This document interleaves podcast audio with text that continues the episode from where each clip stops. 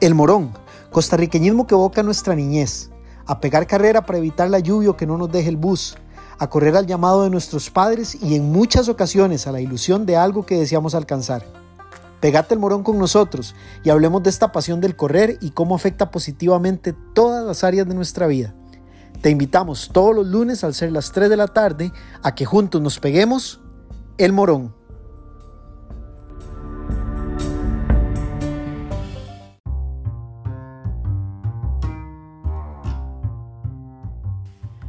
¿Cómo están mis amigos? Qué bueno recibirlos otra vez en la casa del morón para que nos peguemos juntos este morón cuarto episodio. Muchas gracias. Esperamos que hayan escuchado el 2, el 3.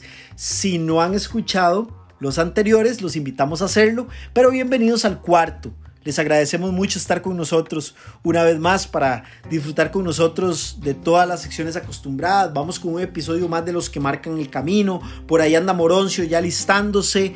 Tenemos una zancada al pasado. Tenemos hoy un programa súper especial con testimonios y anécdotas de la primera maratón. Como les comentamos la semana pasada, íbamos a abrir un espacio para los maratonistas para que nos cuenten cómo fue esa experiencia de la primera maratón.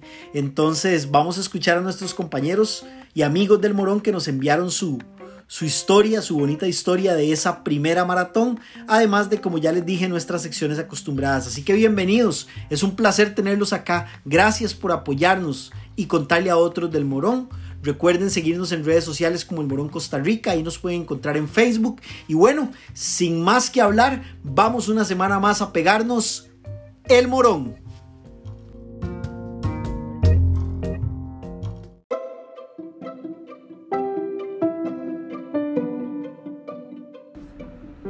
El poder decir soy maratonista para mí significa un puñado de emociones envueltas muy sutilmente en ciertas y determinadas decisiones, eventos, planes, cambios de rutina y alimentación, entrenamientos, madrugadas y muchas otras cosas más.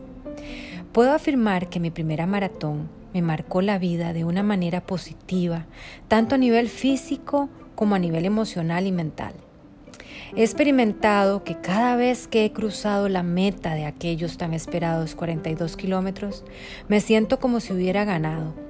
Me siento ocupando el podio principal a nivel personal ante ese gran reto logrado, porque para mí es mucho más que una meta alcanzada que conlleva un montón de cosas detrás de ella. Aquí quiero contarles parte de mi historia. Por muchos años pensé que había que tener un alto grado de locura para un sábado dejar la cama a las 5 de la mañana para salir a correr o hacer cualquier otro tipo de ejercicio. Por muchos años, ese ejemplo de perseverancia y motivación lo tuve de mi esposo. Él ha sido para mí un ejemplo de constancia y fuerza de voluntad, y que a pesar de ciertos impedimentos nunca se ha dado por vencido, todo lo contrario pues impulsada por su ejemplo, eso que en aquel entonces yo creía que era como una locura, se convirtió en mi estilo de vida y empecé a correr. Y fue cuando empecé a entenderlo todo del por qué esas madrugadas y el consuelo fue ver por el camino muchos más seres que comparten esa misma locura. Así es que inicié justo cuando mi hijo menor empezó su etapa de prekinder. Ya no había bebé que cuidar, así es que ahora me dedicaría más tiempo a mí, máxime después de 10 años de mi etapa maternal en exclusiva. Con los años, de repente, en un arrebato de esos que nos decimos ya es hora, tomé la decisión de coronar mi cumpleaños número 50 haciendo check a algo que sabía que tenía pendiente y que por creencias erróneas preconcebidas y miedos mal infundados, yo misma me había limitado, aún después de tantos años de correr, y decidí iniciar el camino.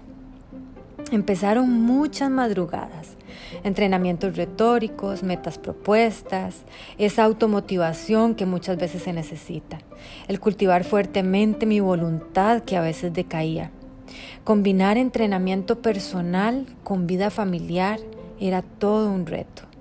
Cambios alimenticios necesarios y muchas cosas más. Con gran emoción y muchas mariposas en el estómago, finalmente llegó el día esperado. Me propuse antes que todo a disfrutar del recorrido, a escuchar mi cuerpo, a sentir y a vivir intensamente cada detalle y acontecimiento. Y lo logré, porque sabía que era solo mío todo aquello que estaba experimentando y viviendo en ese momento.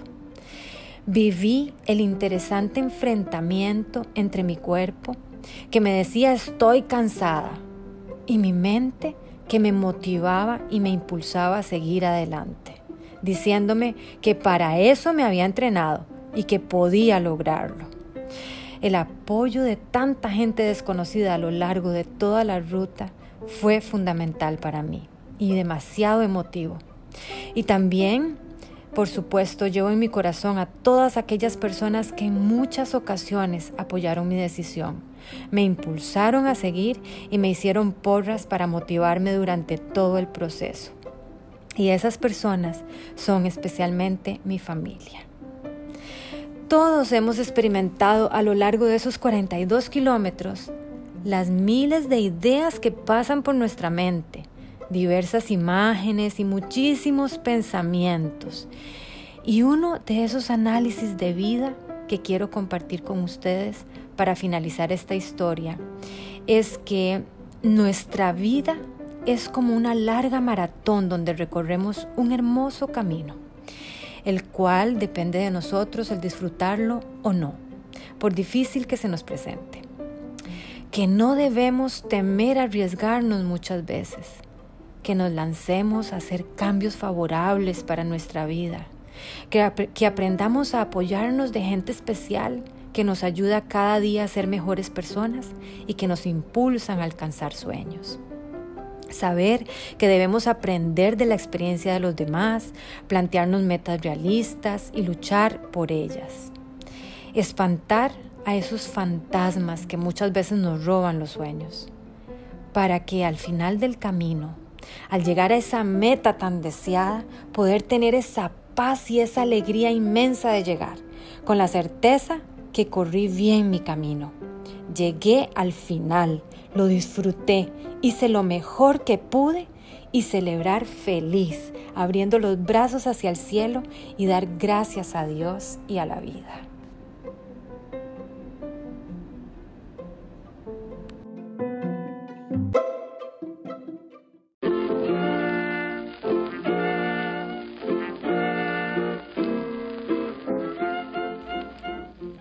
Esta es una zancada al pasado, al estilo del morón para recordar qué pasó años atrás en una semana como esta. Vamos juntos.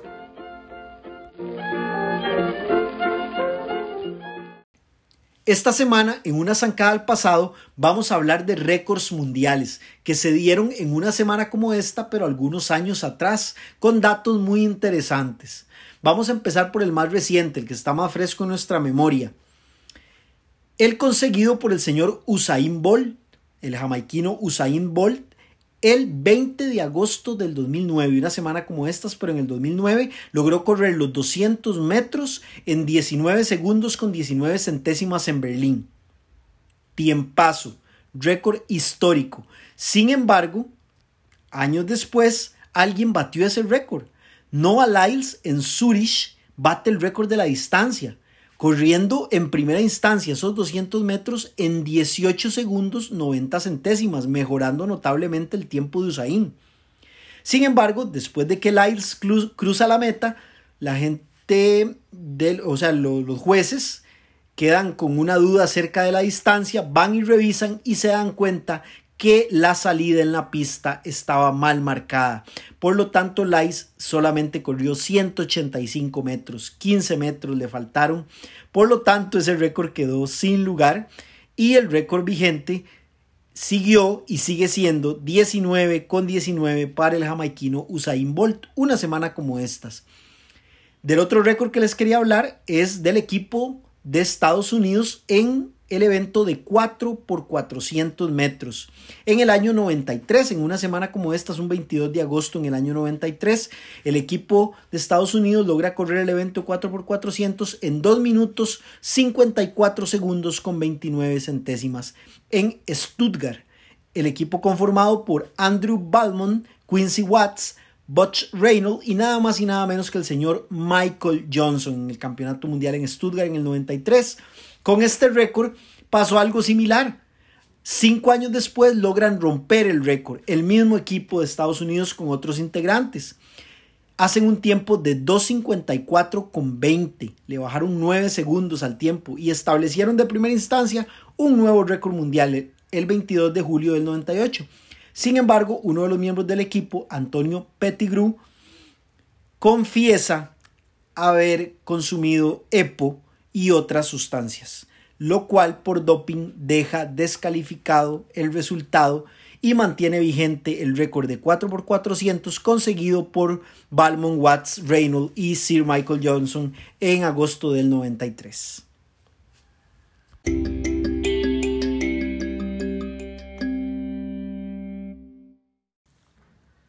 Empezamos entonces con esa reflexión tan bonita de nuestra compañera Jania Serrano. Qué mejor preámbulo para empezar a hablar de la primera maratón, la primera maratón de muchos. En el episodio 3 del Morón hablaba yo sobre la mía y fue bastante motivo recordarlo, pero hoy abrimos el espacio, como ya les había comentado, para que muchos amigos del Morón nos comenten cómo fue esa experiencia de la primera maratón. Así que vamos a empezar de una vez. Vamos a empezar de una vez. Hoy vamos a darle espacio a los maratonistas para que nos cuenten. Entonces, empecemos con la primera, con la primera vivencia sobre cómo fue ese hermoso día, ese día de la primera maratón. Hola a todos, mi nombre es Maricruz Pereira y yo soy maratonista. Ya en tres ocasiones he tenido la dicha de correr la distancia madre. Cada maratón es diferente, todas son especiales en su manera y todas tienen su propia magia. Pero por supuesto, siempre la primera pues tiene un lugar muy especial en el corazón.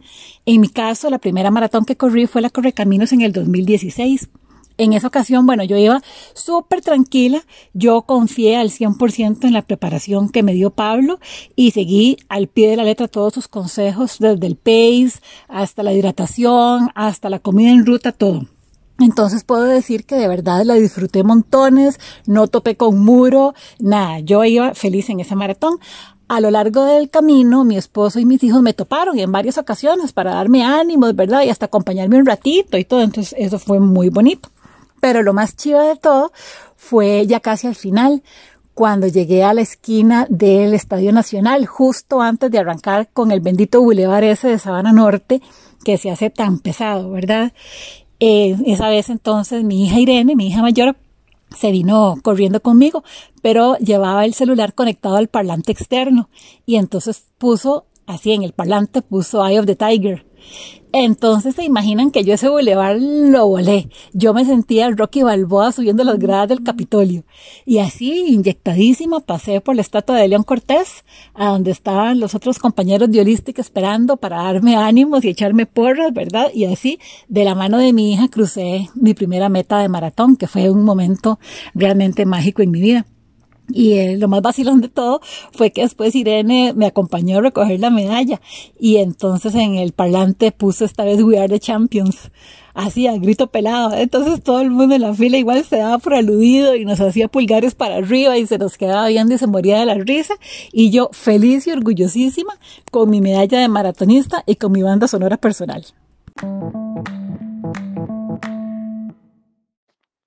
Hola a todos los que escuchan al Morón un placer estar por acá, compartir el día que me hice maratonista, noviembre 2015, y la verdad que para hacer el primer, el primer maratón eh, se tuvo que hacer a lo grande. Fue el maratón de Nueva York, la Gran Manzana. Y la verdad es que todo el proceso, toda la noticia, todo fue siempre grande. Em, ¿Cuándo pasó la noticia? ¿Cómo empezó todo? Bueno, el profe, Pablito, eh, empezamos a correr, empezamos con Holistic, haciendo planes, empecé por un tema de salud, empezamos a correr. La primera carrera que hicimos juntos, la 5, 5K de la Gran Manzana, la que se hacía en Tibás. y, y, me acuerdo que me dio risa que la pude terminar porque nunca había corrido tanto así. Eh, y, de eso empezamos, mejoramos, fuimos viendo, eh, ya llevamos un proceso adelantado cuando, bueno, Pablo siempre hablaba de Nueva York, de Nueva York, de Nueva York, y la rifa y de todo, y uno se emocionaba bastante. En ese momento dije, bueno, y puedo, eh, vamos a, a meternos en la rifa. ¿Y qué hay que perder? No sé, 10 dólares era lo que valía, creo, ya ni me acuerdo, para meterse. Entonces, me acuerdo que, que nos metimos, nos metimos en la rifa y en el momento no me di cuenta por el correo, sino nada más porque vi que faltaban o que había un cobro de 300 y algo de dólares en la tarjeta. Entonces, súper emocionado. Y, mm, y ya después de eso, que fueron mm, como seis meses antes, ya llevamos un proceso adelantado. Entonces ya fue enfocándonos más en, en, la, mm, en el maratón de Nueva York. Pero es que la verdad es que el maratón de Nueva York es el mejor, es el mejor del mundo. Y para ser el primero, el primero del equipo, el primero mío, eh, se, fue a lo grande, fue a lo grande, fue increíble la parte mm, de poder ir eh, toda la semana anterior al, a lo que es el maratón, la organización, el pabellón, ir a conocer tantas actividades previas, el mismo desfiles de las banderas de las naciones, eh, poder participar en eso también fue una gran alegría. Correr por las calles de Nueva York, increíble también con la gente, eh, con todo lo que eh, el profe Pablito nos ayudaba, nos contaba, nos decía, con todo el análisis que hicimos de la carrera, técnica, los puentes, todo. Eh, tuvimos una preparación muy buena en cuanto al, al programa, a las cargas, Em, también a la parte terapéutica, em, hasta con un, tuve con el gimnasio, con una nutricionista y la verdad es que para hacer la primera mm, fue increíble. Personalmente me fue muy bien porque la idea era disfrutar y llegar entero, lo cual hice, pude cumplir con eso. En tiempos, bueno, eh, nunca me pude comparar a, a, nada porque es la primera de uno, anduvo como cuatro horas y media por ahí. Pero la experiencia en sí de ser el primer maratón, el primero del equipo, en ser y hacerlo en Nueva York fue, fue increíble. Fue tanto que se repitió, se repitió en el 2016. Entonces mis dos primeras maratones, mis dos únicas maratones, Nueva York. Un abrazo para el profe y para todos. Qué bueno, qué bueno escuchar a Cuca y esa experiencia tan bonita con su hija y con su familia corriendo maratón en nuestras calles, ¿verdad? Que es un, que es un plus muy bonito, graduarse de maratonista en el país con la gente de uno, con el ambiente de uno, es algo muy especial y muy bonito. Y también la, otra, la otra historia de Daniel Corrales. Daniel Corrales fue el primer holistic runner que hizo maratón entonces, un recuerdo muy especial para mí escuchar a Daniel recordando su primera maratón, que le fue bastante bien, entró fresquísimo, me acuerdo. Le fue muy bien a Daniel en esa maratón y lo disfrutó muchísimo, además de que tiene una suerte increíble porque dos veces seguidas fue favorecido con la rifa del maratón de Nueva York. Entonces, Dani, gracias por la historia, te enviamos un fuerte abrazo. Y seguimos, y seguimos con historias. Vamos con un amigo del Morón, Pablo Saborío, maratonista, corredor de trail. Este, de verdad un corredor bastante admirable, una, persona muy especial y que se le tiene mucho cariño. Él nos cuenta también cómo fue su primera maratón allá en Washington. Y también vamos a oír otro amigo del Morón, a un colega mío, un entrenador muy querido que mm, entrena conmigo también, eh, Mike. Vamos a oír la historia de ellos dos, a ver qué nos tienen que contar sobre la primera maratón. Octubre 26, 2014, hice mi primera maratón, la maratón de los Marines en Washington, D.C. El lema de la carrera de la maratón es la maratón del pueblo, de la gente, The People's Marathon. Y bueno, después he hecho otras, gracias a Dios, y ninguna, la verdad, a pesar de que a Pablito Mena le encanta Nueva York y yo también la hice y sí fue una experiencia, ninguna le ha llegado a esa carrera, obviamente porque fue la primera. No tenía, la verdad, un entrenador. Yo mismo me, inventé cómo hacer las, carreras, prepararme. No iba bien preparado, duré eh, más de cinco horas. Em, sin embargo, la, la gente el calor de la gente, la gente te saludaba, la gente te animaba de una forma increíble. Por ahí me, me pasaron el volado que me pusiera el nombre en el pecho, entonces la gente por el nombre me, me animaba. Hey Pablo, I see you, ¿verdad? Hey Pablo, te apoyo. Hey Pablo, you can do it, you got this, ¿verdad? Que es lo que tal vez más le, le grita al público a uno cuando está haciendo una maratón. Y cada uno de esos gritos, cada uno de esas miradas, cada uno de esos... ciudadanos de, Washington que, que, lo apoyaran a uno en el recorrido. Era como, una, como un vaso de agua, ¿verdad? Como un vaso de Powerade cuando usted tiene mucha sed y está haciendo ese fondo largo en un calor o con unas cuestas, que le animan a, uno a, dar ese otro paso, a, prepararse eh, psicológicamente para el, kilómetro que viene, ¿verdad? y, y decir, bueno, yo puedo hacer esto, yo puedo hacer esto, yo puedo hacer esto. La mm, topografía es muy cómoda, ¿verdad? Excepto por la, por la meta, que hay que llegar a un parquecito y subir una cuestita. Pero mm, el recorrido es muy, muy agradable. Se pasa por, por lugares históricos, ¿verdad? Se pasa por, por casi que enfrente de la Casa Blanca y eh, diferentes edificios, ¿verdad? Bonitos de Washington y es muy bonito recorrer la capital corriendo. Em, la asistencia fue increíble, todo es a la medida, perfecto. Eh, son Marines, entonces ellos son de militares, ¿verdad? Ellos no fallan en ningún detalle, entonces todos los puestos de asistencia súper controlados, a pesar de que, y eso es algo que he visto en otras maratones, hay mucha gente que la corre, siempre había que gel, que hidratante, que gomita o mm, eh, agua o geles, ¿verdad? Lo que sea, en cada puesto, exactamente como lo tenían ellos eh, programados en la información.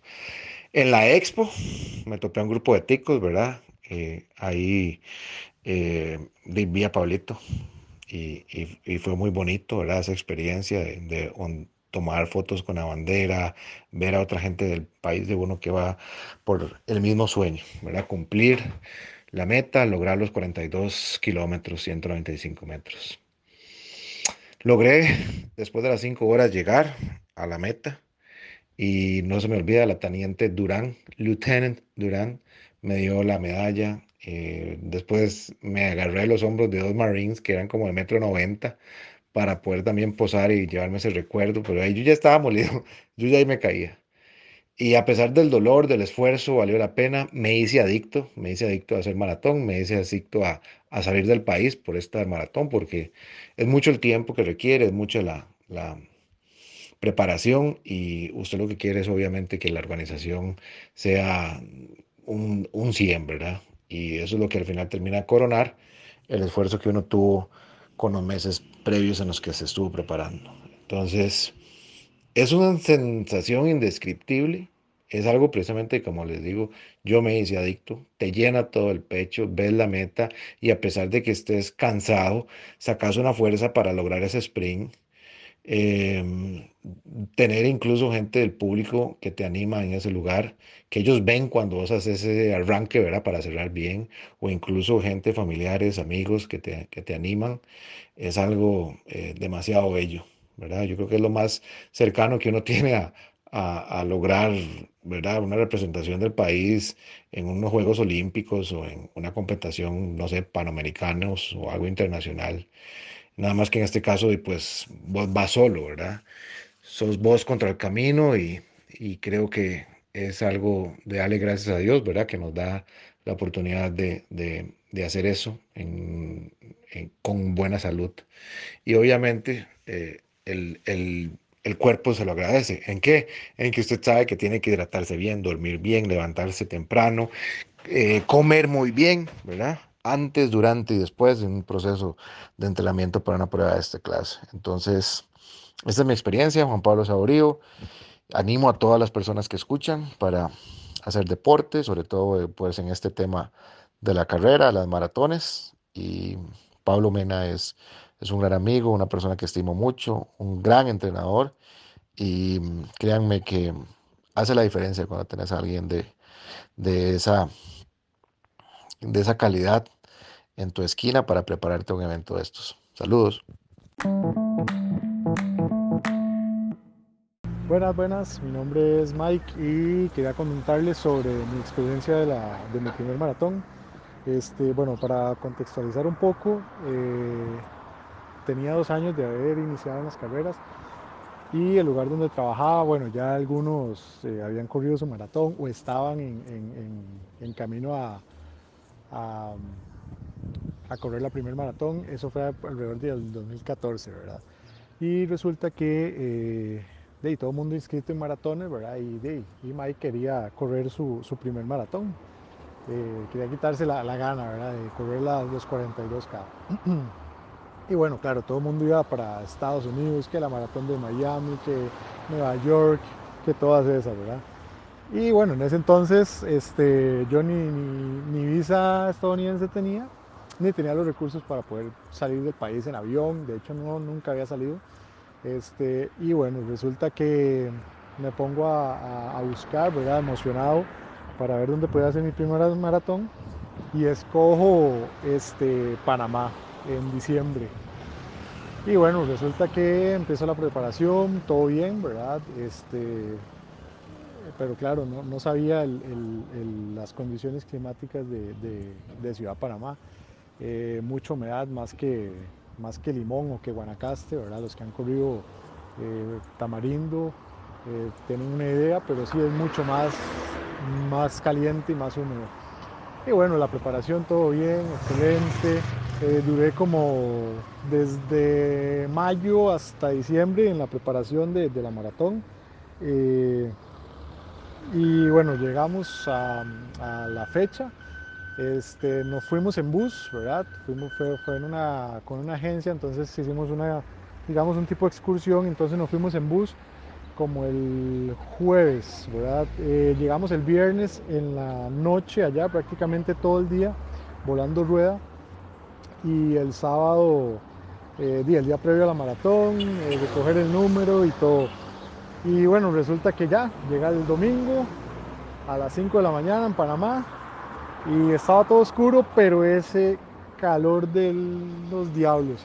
Y bueno, este, para no cansarlos con el cuento, eh, yo tenía pensado hacer menos de cuatro horas en esa, en esa maratón, mi primer maratón, no sabía ni, ni, ni, a lo que iba, ¿verdad? Y mucho menos con el clima. Y bueno, resulta que llegué a la meta, pero los últimos seis kilómetros prácticamente ratonado llegué a la meta y apenas llegué a la meta, crucé la, línea de meta y, las piernas se me engarrotaron literalmente. Eh, entonces eh, fue un vacilón porque a pesar de, que era mi primer maratón, pues eh, digamos que hubo un, algo no tan bonito, ¿verdad? Que fue terminar sumamente ratonado la, la maratón, pero, pero por eso se terminó. Qué emocionante, ¿verdad? Escuchar todas estas historias de primeras maratones escuchar a Pablo Saborío, a Mike contándonos esas historias, uno vuelve a vivir esas primeras veces y hoy en el Morón estamos llenos de primeras veces de maratón, maratonistas, su graduación. Vamos a escuchar a dos grandes amigos del Morón, a Daniel Molina y a, y a Angie, que nos van a contar sus historias también. Estamos muy emocionados de escucharlos, así que vamos con ellos de una vez. Hola Pablo, ¿todo bien? La anécdota de, de mi primera maratón es es para mí pues un, un, momento único, ¿verdad? Creo que para todos los, los que hemos podido correr esta distancia, eh, esa primera maratón siempre va a tener un, un, significado especial porque es el momento en que uno se demuestra que es posible lograr muchas cosas, cumplir muchos sueños. En mi caso, mi primera maratón fue en Baltimore y fue en 21 de octubre de 2017. Entrené desde septiembre de 2016 full concentrado un año y un mes para correr esa, esa maratón y fue una experiencia súper bonita. Yo contaba los días desde que comencé a entrenar, desde septiembre, Y, y fue, fue toda una experiencia que, que tuvo muchos altos y bajos, ¿verdad? Porque creo que durante el proceso uno a veces se cuestiona si va a ser capaz de completar la distancia o no, 42 parecen un montón, y ahí conforme uno haciendo fondos va agarrando confianza hasta que llega ese día. La verdad, ese día a mí me sorprendió mucho porque de uno está comiendo ansias y los nervios y todo. Yo pensé que el día antes de la carrera yo no iba a poder dormir y, y resulta que dormí como un bebé. Yo dormí como un bebé y eso me dio mucha fuerza. Llegué a la línea de salida del día, el día antes. Tengo una anécdota divertida ahí que me saluda un, un, muchacho ahí de Baltimore y todo me dice, ay Daniel, no sé qué. Y, y resulta que era alguien que me seguía en Strava ahí, que, que, me había metido yo en un grupo de corredores de Baltimore. Y pues, di no, o sea, comencé a correr y realmente creo que cuando llevaba como dos kilómetros dije, wow, y realmente ya estoy aquí, ya estoy aquí, es, es un momento espectacular y la verdad corrí súper bien, me mantuve el plan, corrí la primera parte este, más lento y la segunda parte más rápido y fue, fue un éxito para mí. Los últimos kilómetros difícil como siempre, porque era una carrera pues bastante complicada, tenía sus cuestas y demás, pero cuando yo di la vuelta en los últimos 500 metros y vi la meta, yo tiré todo. Para mí fue una explosión de energía de meses, de kilómetros, de miles de kilómetros entrenados y el hecho de cruzar esa meta para mí fue como Daniel, usted es capaz de lograr lo que se proponga. Y creo que ese, ese momento, ese instante que yo llego, pego un grito así al cielo, es una emoción tan, tan grande que yo dije, wow, ese momento cambió mi vida y creo que de ahí soy otra persona y realmente es un momento que nunca, nunca se va a olvidar.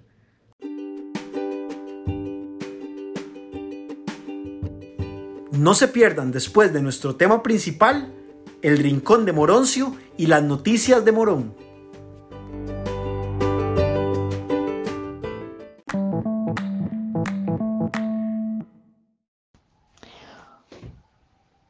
Hola amigos del Morón, mi nombre es Angie y yo también quería compartirles mi experiencia cuando me gradué de maratonista. Básicamente fue en octubre del 2018, ya van a ser dos años. Eh, fue en Chicago, eh, tuve la dicha de hacer mi primera maratón allá y fue realmente una experiencia maravillosa. Yo hasta el día de hoy no he encontrado las palabras para describir todo lo que yo viví ese día. Eh, hay puntos importantes que, que, no se me olvidan, que realmente me marcaron demasiado y fue eh, uno de ellos, eh, que yo llevaba una camiseta que básicamente era la bandera de Costa Rica y decía Costa Rica adelante.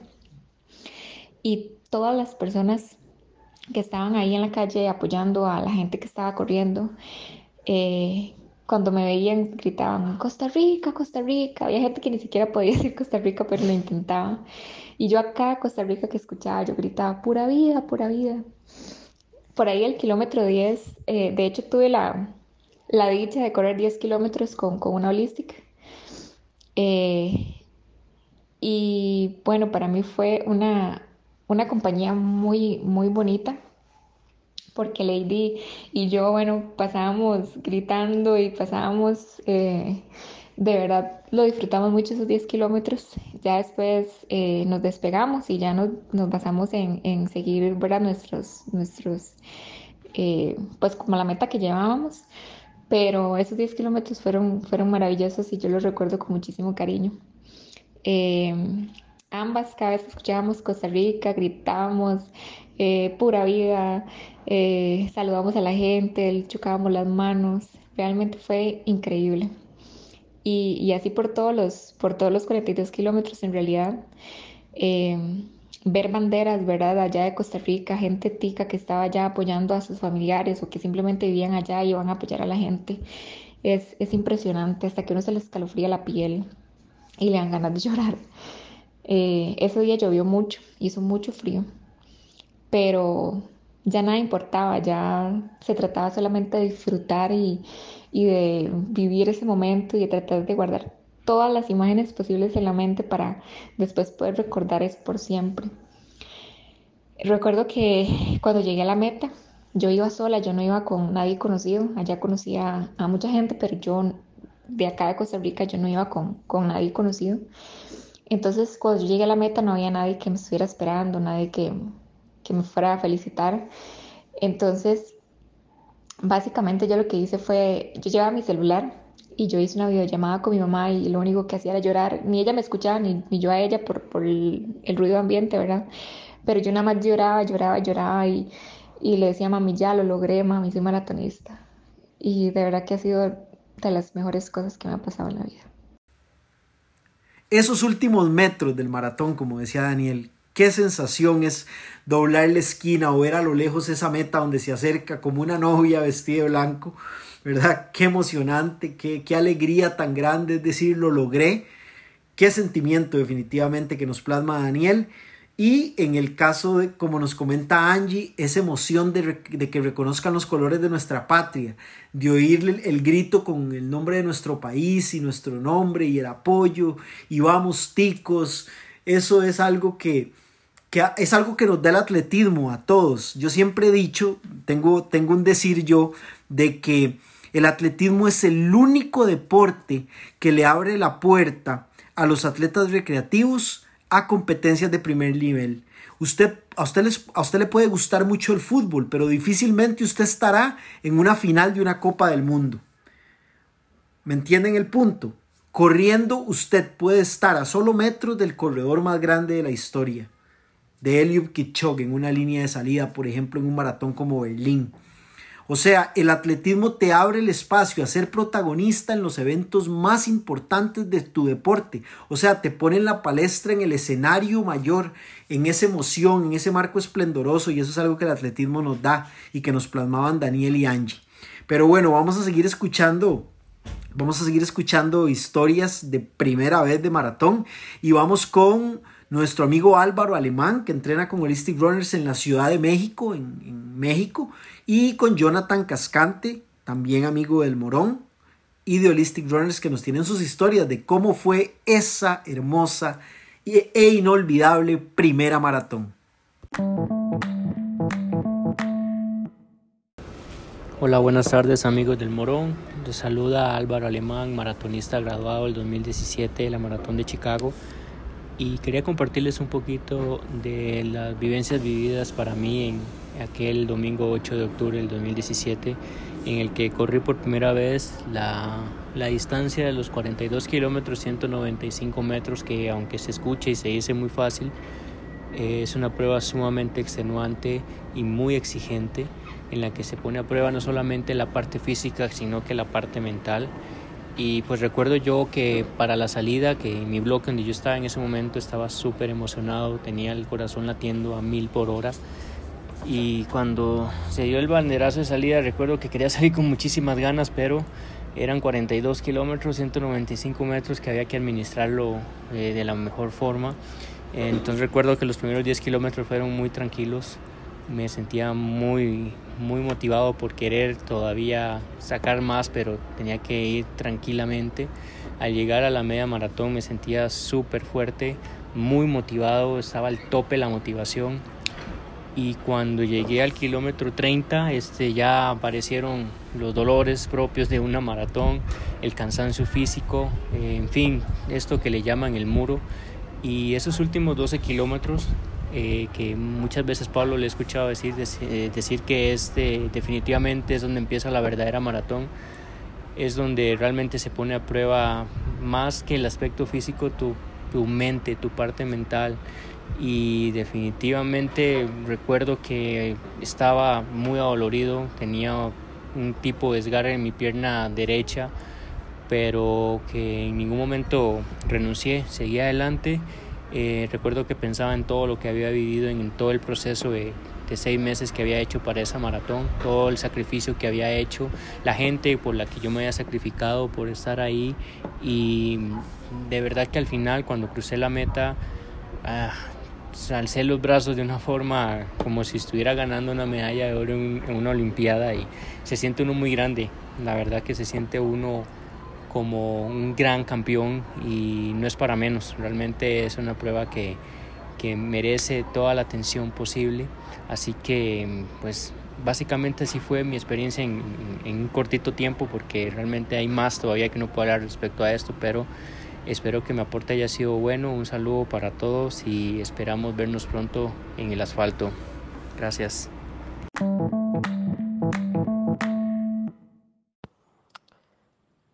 ¿Eres maratonista? Qué interesante pregunta.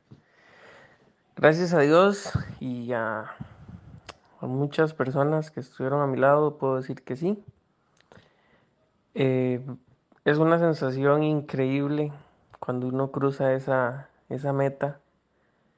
Eh, luego de tanto esfuerzo y demás. Pero a mí en lo particular me, pasó que escuchaba a mis compañeros y conocidos que habían corrido una maratón decir muchas veces que la maratón no es el día de la maratón. O sea, sí es el día de la maratón, pero la maratón empieza meses atrás, meses antes comienzan. Comienza cuando uno se decide y tiene la convicción de lograrlo, porque no es fácil.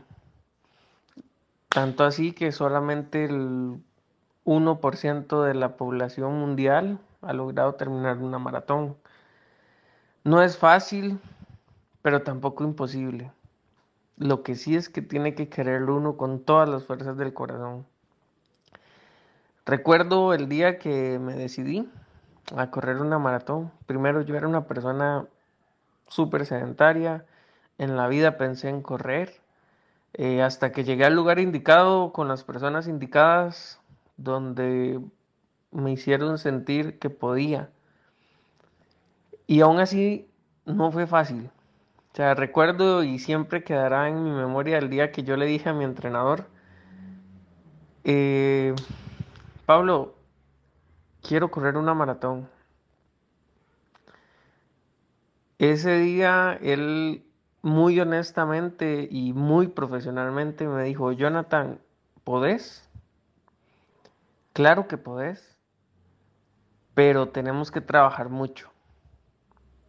Y vos lo sabes. Eh, él muy sinceramente me dijo en ese momento, mira, hagamos algo, hablemos en tal mes. Eh, y vemos el progreso que tienes. Ese día para mí comenzó la maratón. Ese día para mí, puedo decir, inició mi maratón. Fueron meses de mucho trabajo, meses donde yo me levantaba en las mañanas y, y veía las tenis en la sala y yo decía, ya no me las quiero poner, pero me las ponía y llegaba a la pista o salía a hacer mis fondos o mis trabajos y simplemente se me olvidaba todos los dolores, todos los el cansancio y corría y era feliz, disfrutaba correr. Y el día de la maratón, recuerdo, yo corrí la maratón de Las Vegas. Eh, es una maratón que se corre atípicamente en las tardes. A las 4 de la tarde comienza.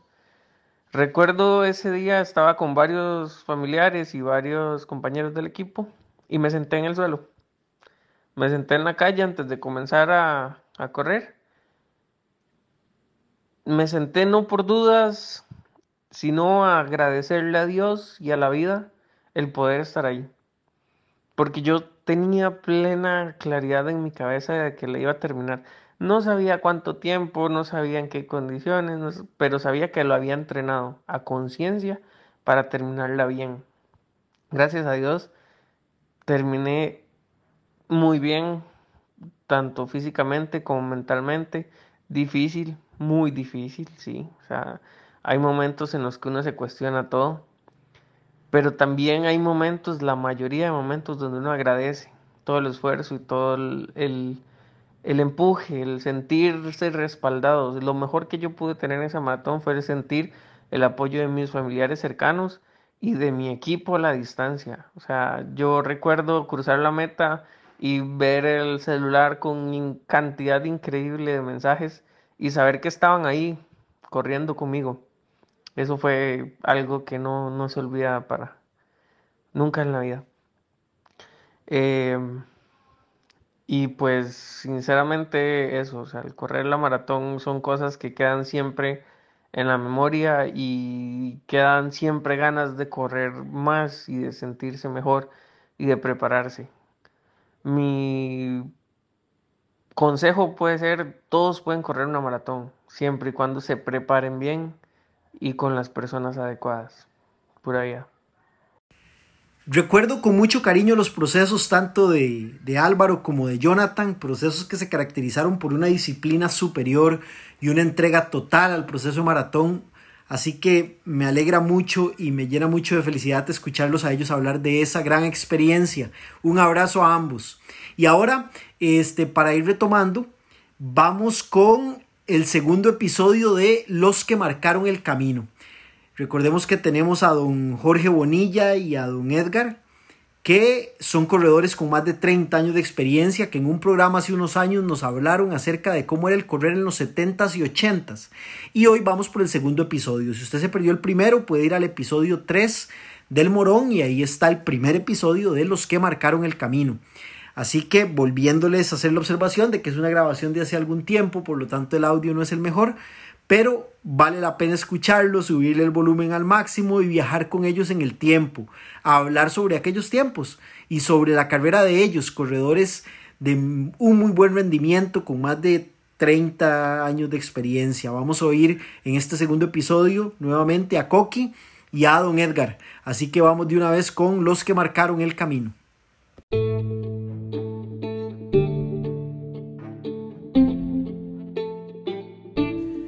Toda gran historia tuvo un comienzo y en cada comienzo hay protagonistas, los que marcaron el camino. Cuéntenos un poquito, Coqui y Edgar, sobre, sobre su vida paralela al atletismo, porque la gente oye estos tiempos y dice, y estos señores se dedicaban a tiempo completo a correr, solo correr no, hacían. ¿qué va? ¿qué Entonces, va? por eso, tal, tal vez, don Edgar, cuéntenos usted primero. Bueno, mire, ¿qué, qué este, hacía usted? ¿Estaba casado? Tenía Estaba hijos? casado, tenía hijos, eh, estudiaba, eh, sacaba el tiempo en la madrugada para entrenar, en fin, era un complemento de todas esas cosas. Yo creo que si uno se planifica en la vida, todo se puede hacer, todo se puede hacer cuando hay planificación. Si uno eh, cree que haciendo una sola cosa eh, pierde la visión de otras cosas, mm, no, no considero o no comparto con la gente que piensa así. Realmente uno tiene que planificarse en la vida y es cierto, había que madrugar tres y media, cuatro de la mañana, levantarse, eh, ir a Llueva, entrenar, truene, lo que venir, bañarse, alistarse, irse para el trabajo, eh, a las 6 de la tarde estaba entrando en la, en la universidad para salir a las 10, llegar a las 11 a la casa, a medio comerse algo, a repasar la materia. Por favor, era todo un... Sí, yo, yo, yo siempre he sostenido y con Holistic siempre les hago este comentario que el que quiere busca la forma y el que no, ni aunque le pongan todo en bandeja. ¿verdad? Es correcto. Entonces- Hay una cosa muy importante, yo, yo que vos nos preguntabas algo de cómo eran en aquellos años. Este, no existía la tecnología, la ropa, el calzado. Mire, yo va, empecé, ahí, yo empecé a correr con unos zapatos broncos Imagínense. Y, y No, hacía esos y- tiempos y ya ahorita- broncos. Ya ahorita Edgar, les voy a preguntar de eso. Guárdeme ese tema porque ese es buenísimo. Ese, Sí. ese ahora lo vamos a ver, la Uy, indumentaria. Pero cuénteme una cosa. eh. Casado, hijos. Casado con dos ¿Cuántos hijos. hijos? Dos Dos, hijos. hijos, sí. El hijo mayor mío, pues también se dedicó a correr desde muy pequeño. Ganó varias carreras en la categoría infantil. Ah. En la milla, fue millero. eh, estuvo en, en juegos, en eliminatorias para Juegos Nacionales y de todo. Hacía muy buenos tiempos, era para 1500 y 800, era su fuerte.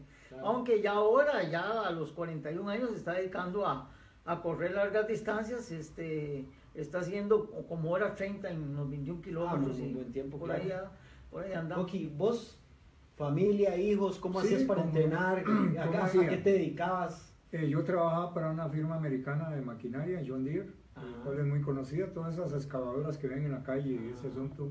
Trabajé 40 años, ahí me pensioné. Y yo sacaba mi rato, yo me levantaba de madrugada. Ronald Lanzoni me tenía un programa en lo cual los martes y los jueves eran dos sesiones. Doble. Qué rico que Sí, está lo, el que café. llaman, lo, que llaman, lo que llaman a veces por ahí Kenyan Day. Entonces, Ah, el Kenyan dos Day. entrenos al día. Y así fue como hace poco, bueno, no hace mucho, pude hacer 3.13 en una maratón porque me esforcé.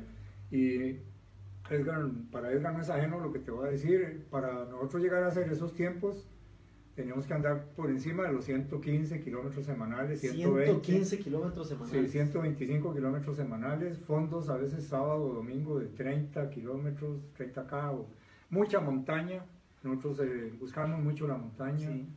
Y Salíamos mucha de- pista, del- del mucha pista, ¿Te mucha acordás que pista. nosotros entrenábamos de- desde el periódico La República hasta el túnel Surquí y Ah, sí, vuelta? vuelta, era un entreno Hacíamos común y 3, corriente. horas 30, Sí, 3 horas sí. 40. Eran casi los 40 kilómetros, un, un sábado, digamos. Domingo bajábamos, entonces era descanso activo 20K, suavecitos ahí. Pero sí no bajábamos de, de 80 a 120 kilómetros por semana para llegar a hacer una marca bien, bien buena, ¿verdad? Y, y sí, de, de hecho que sí, les preguntaba eso porque uno de los mayores retos es meterle a la vida cotidiana, al trabajo, al estudio, a la familia, la rutina del correr, ¿verdad? Se ha vuelto correr algo como muy light dentro de la sociedad. Sí, claro, claro. La gente tiene cierta apatía con el compromiso, Sí, con sí. entrenar, siempre hay una excusa a la orden del día. Y yo creo que, que, que eso, creo que mucho de eso ha influido también en los resultados del atletismo Sí, nacional. claro. Claro. Que nos, que- Sí. que- o sea, siempre con todo el respeto porque son circunstancias diferentes y son tiempos diferentes, este, el atletismo ha, venido a la baja en este país. No, eso, Sí, eso es no, un sí, hecho. claro, Eh, claro. Manuelito Barrantes, que fue nuestro Un gran amigo de eh, nosotros. entre- entrenador Sí. también de nosotros en, en energía humana, eh, lo- comentamos mucho con este, este tema, ¿verdad? Cómo ha decaído la eficiencia del, del corredor en nuestro país, ¿verdad?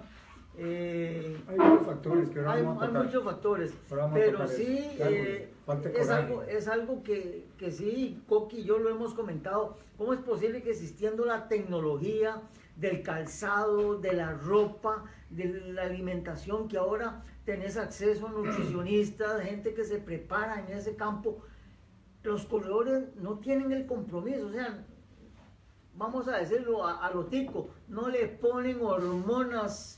No le ponen hormonas al, es una maravilla comparado. Hablemos de eso de una vez, entremos en ese tema, Mira. Yo, yo no quiero omitir que tengo cuatro hijas, mi esposa Ah, cuatro sí, hijas. claro. Hay una con la que he hecho dos media maratones, ella, Patricia, son María Isabel, eh, Patricia, Rebeca, Cintia y Rebeca. y La segunda. Todas en algún momento de alguna forma te han apoyado. Sí, toda la vida, mi Toda la vida. mis hijas y mis nietos y todos van. La última maratón que, con la cual inauguramos el nuevo estadio, Ajá, que fue hace cinco años, el, Ajá. el estadio chino este. ajá. Eh, yo entré con la bandera, un nieto mío ya de 17, 16 años, hoy en día tiene 22. Claro. Me la entregó la bandera y entré con la bandera. de Sí, qué orgullo. Y, a- y- y algo que a mí me llama mucho la atención, Coqui, yo tengo, yo tengo el gusto y el, y el placer de conocer mucho a la familia Coqui.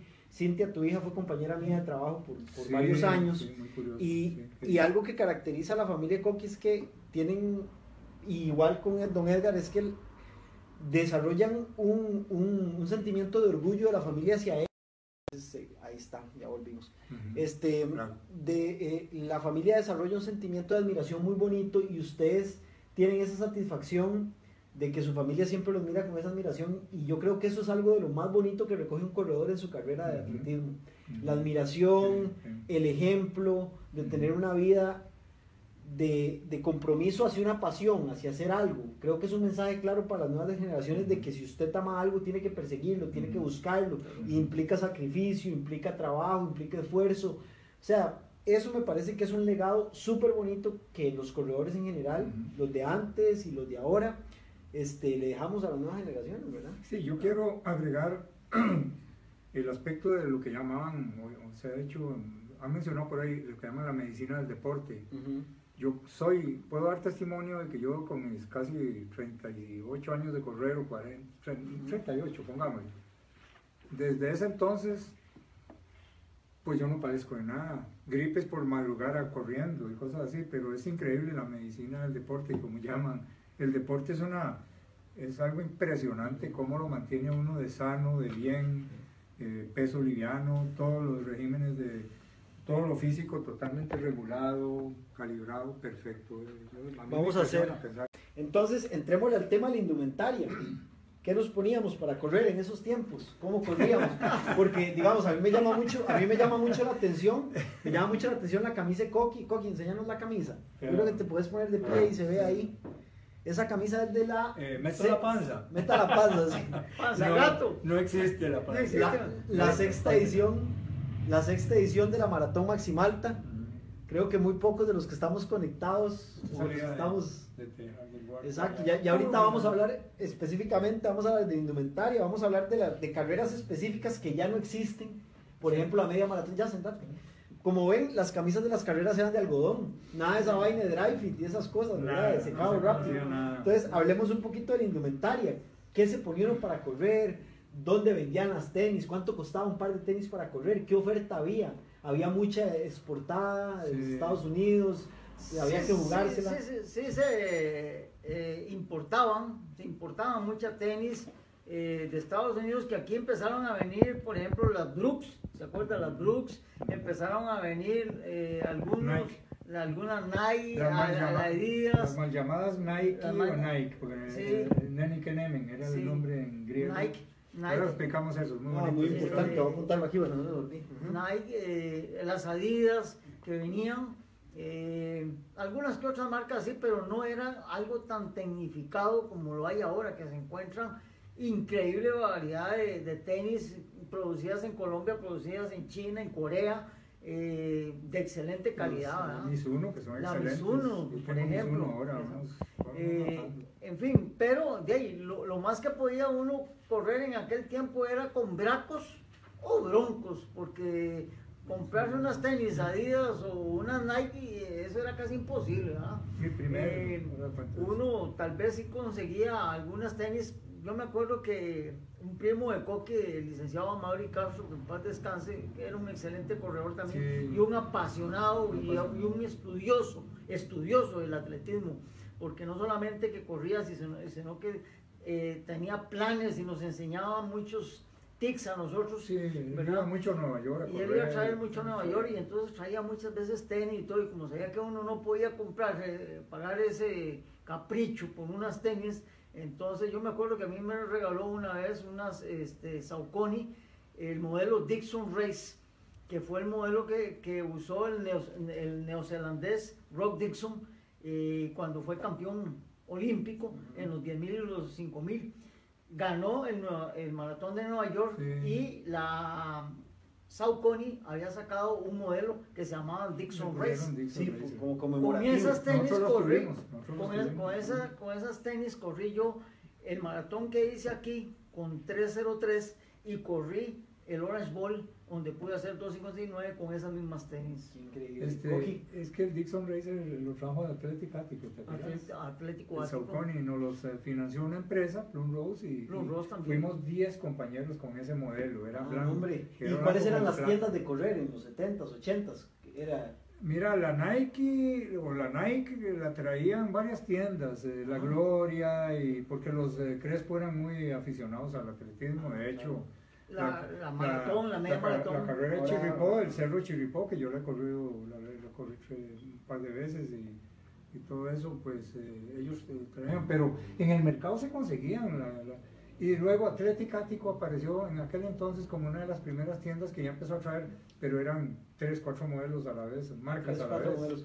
Eh, bueno, también el, el famoso Negrón, ¿verdad? Tenía una tienda. Ah, sí. el negro. Por ahí Antonio, Antonio García Menteros, un cubano grandote, ese moreno grandote que nos dio de comer tanto a los atletas como... Ese, ese señor sacaba la manga una carrera todas las semanas. Para ilustrarles un poquito, Negrón fue una persona, bueno, ahí no salgo yo en la imagen, pero aquí estoy.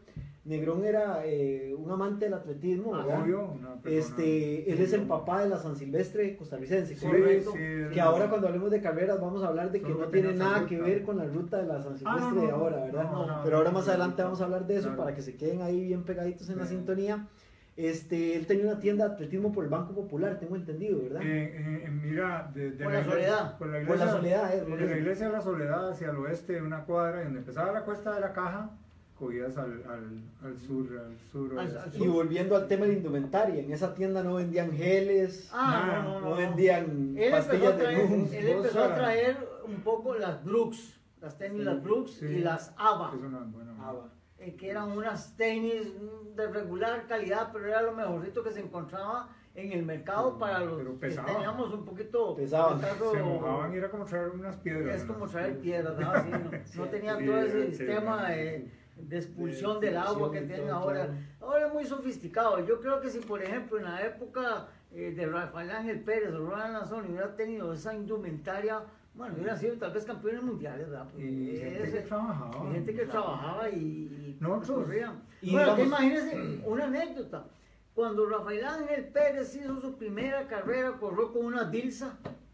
Por favor, con una. Dilsa. Y, y, la, y la ropa, la ropa de pantalonetas, Ya, y eran, camisetas. eran camisetas Mira, como estas que, bueno, uno, yo- que uno le cortaba la Yo manga. lo que hice fue coger mis camisetas, pantalonetas de fútbol y empezar a Pantalonetas de correr con fútbol, eso. correcto, Y y eran como en cartón. Eran de drill, era, cartón. era tela de drill. De hecho, los números que nos daban, los cuales tengo aquí un montón, eran como, era como de cartón. Entonces, eh, o sea, vos sentías un calor inmenso en el pecho de traer números de esos pegados, que eran como de vinil. Vea, vea, no, no, terrible, vea los números, eran en, en algodón. Sí, sí. Vea, vea, eh.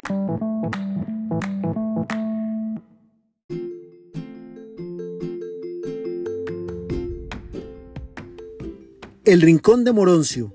Como todas las semanas, con mucho positivismo, motivación y energía. Adelante, Moroncio.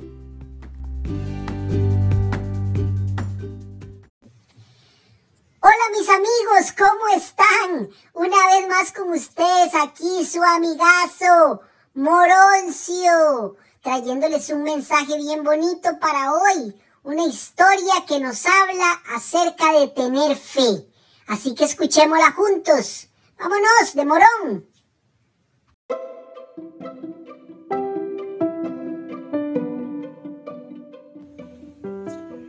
Hace un tiempo atrás, una pareja volaba en una avioneta a 5 kilómetros de altura sobre una pequeña isla desierta en el Pacífico, bajo una inmensa tormenta. De repente, un rayo pegó muy fuerte sobre la avioneta, produciendo que fallara el sistema eléctrico y el motor dejó de funcionar. Antes que la avioneta se hundiera en la costa del mar, los dos pasajeros saltaron con su paracaídas y llegaron salvos a la playa de la isla. Lo primero que hicieron fue agradecer a Dios porque habían sobrevivido y en oración ferviente pidieron que alguien los rescatara. Después buscaron el lugar apropiado para construir un pequeño refugio para protegerse de la tormenta y proteger las pocas posesiones que tenían.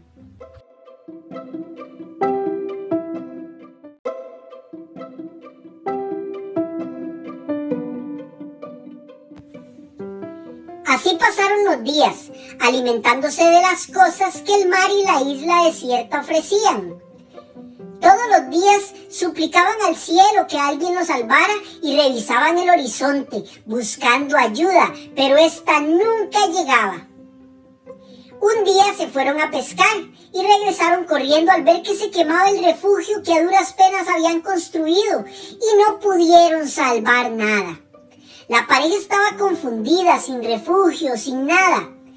Tristes y cansados, pero llenos de esperanza volvieron a implorar al cielo diciendo, gracias porque estamos vivos, por favor manda a alguien que nos salve. Y después se quedaron dormidos sobre la arena.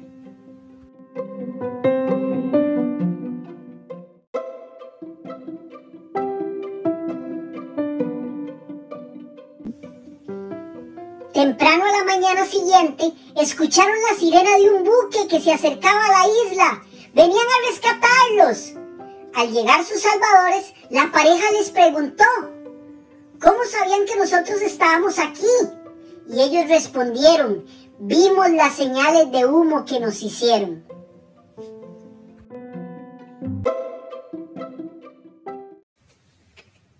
En medio de las circunstancias negativas y los problemas, a veces cuesta ver que haya algo bueno detrás de todo.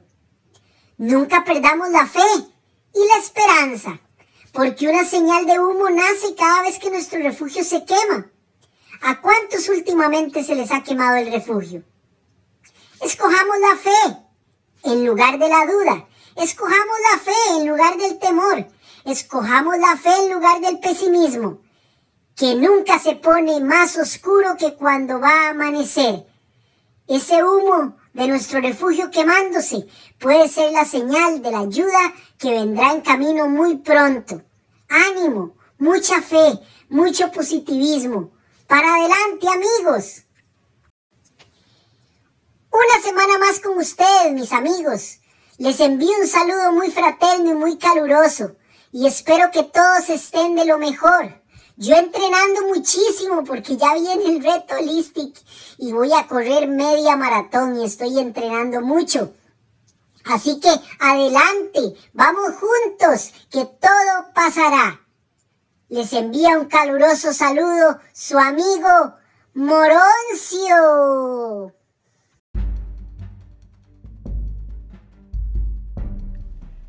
Vamos corriendo, vamos rápido, vamos a las noticias del Morón para esta semana.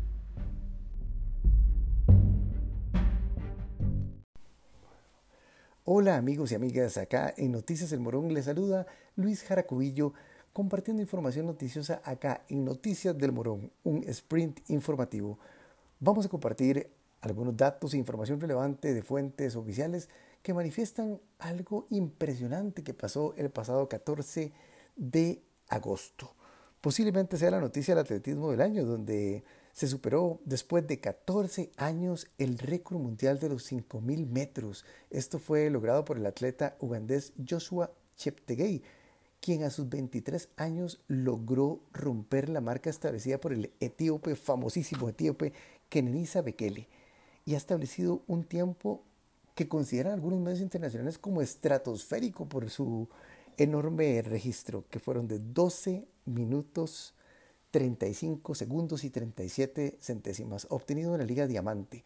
Esta noticia le ha dado la vuelta al mundo porque superar a Bekele no es cualquiera y lo logró precisamente porque Bekele tenía este, ostentaba y tenía este récord desde hace 16 años cuando compitió en una competencia oficial en Engelo, Holanda. Así que él, de forma muy humilde, manifestó ante los medios internacionales que dice que ha tratado de mejorar su velocidad durante este año y cualquier oportunidad que tenga de competencias oficiales ha logrado hacerlo y no ha parado de entrenar. Así que por fin cayó ese récord de los 5.000 metros. Según detalló el mismo atleta en su cuenta de Instagram, con más de 61 millones de seguidores, esta fue otra increíble noche en Mónaco, expresó. Con especial agradecimiento a los organizadores del evento, el histórico récord mundial de los 5.000 metros logrado por la extraordinaria leyenda ha sido roto, mencionó en su cuenta de Instagram. Siempre estaré honrado de decir que por siempre recordaré a mi modelo a seguir e ídolo. Siempre te respetaré, campeón. Así se manifestó de su ídolo, Kennedy Bekele, que, que no se quedó callado en sus cuentas de redes sociales y respondió a sus 112 millones de seguidores, colocando una foto del año 2004, cuando él rompió el récord en ese momento y felicitó a su compañero también africano Cheptegei por haber superado ese tiempo. Así que los récords siempre de alguna forma eh, caen y cayó este récord mundial de una forma impresionante. Finalmente, el atleta Cheptegei, Joshua Cheptegei, agradeció al gobierno de Uganda y al presidente por haberlo apoyado en este viaje fuera del país en tiempos de pandemia. Y continuamos, continuamos con otras, con otras dos informaciones realmente puntuales que vamos a compartir. Así que si tenían alguna esperanza de correr la Lindora Run, mm, mm, no va a ser posible, va a ser posible hasta noviembre, pero hasta noviembre del año 2021, según compartieron un comunicado oficial en sus redes oficiales, eh, la BMW Lindora Run no se podrá realizar este 13 y 14 de noviembre, bien se va a realizar hasta el 2021. Definitivamente todos los atletas que estaban inscritos hasta este momento, que eran más de 600, están haciendo todos los detalles para, para poder eh, recibir de vuelta toda esa inscripción o mantenerse y demás. Están dando todos los detalles, así que los que quieran tener más detalles sobre la devolución, qué va a pasar, sobre reembolsos y demás, pueden ingresar a las redes sociales y según detalló el director de la BMW Lindora Run, José Núñez, no será hasta noviembre del año 2021 que se retome la famosísima y connotada Lindora Run. Y finalmente, para cerrar noticias del morón de esta semana, algo nos llamó la atención y llegó a nuestras cuentas de WhatsApp al principio de esta semana.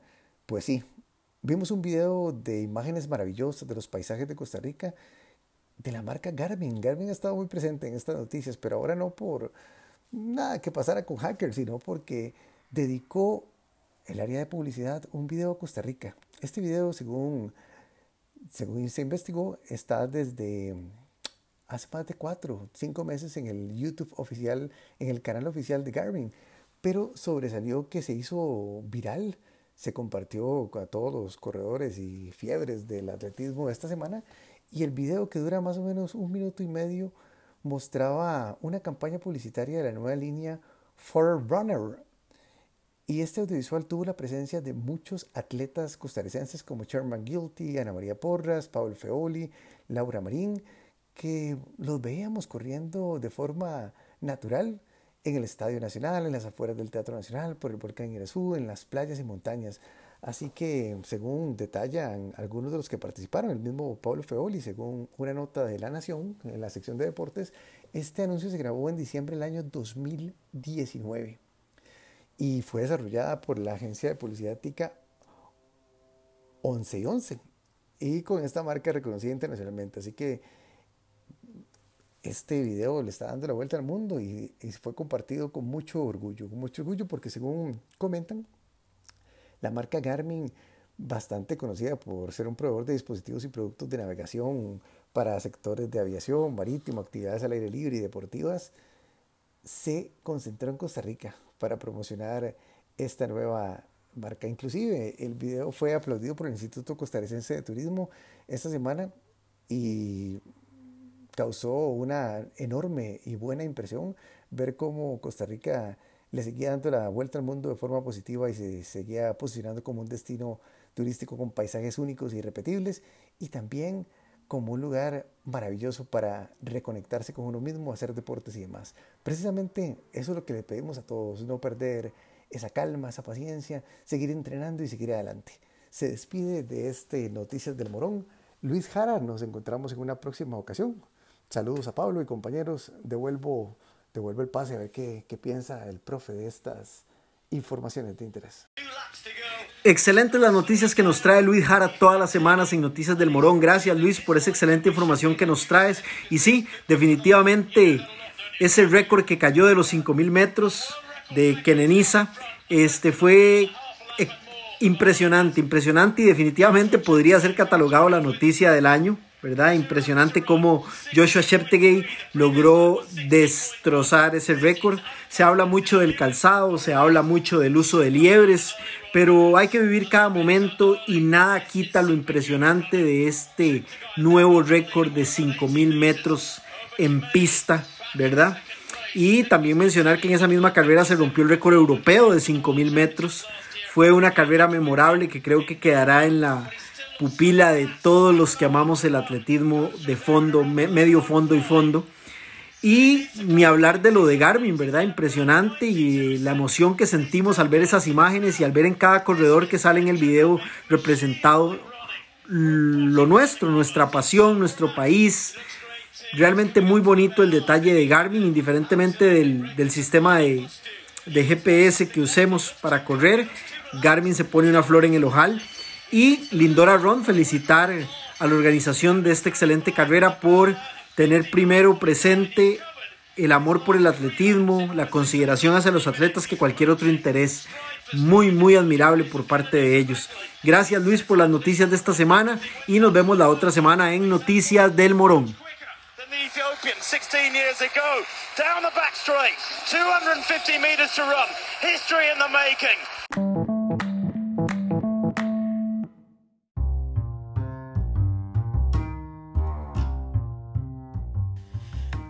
Una semana más llegamos al final del Morón. Les agradecemos muchísimo estar con nosotros, ir corriendo con nosotros el Morón. Es súper inspirador saber que los tenemos cerca, que ya el Morón lo vamos corriendo varios. Muchas gracias por eso. Súper inspirados con las historias de los amigos maratonistas que nos compartieron esas lindas anécdotas. Gracias a ustedes por formar parte Todas las semanas estamos acá. Recuerden buscarnos en redes sociales, en Facebook como El Morón Costa Rica. Ahí nos puede dar sus comentarios, retroalimentaciones, cosas que quiera compartir. También si quiere reportar sintonía en El Morón de otra provincia de Costa Rica, de otro país.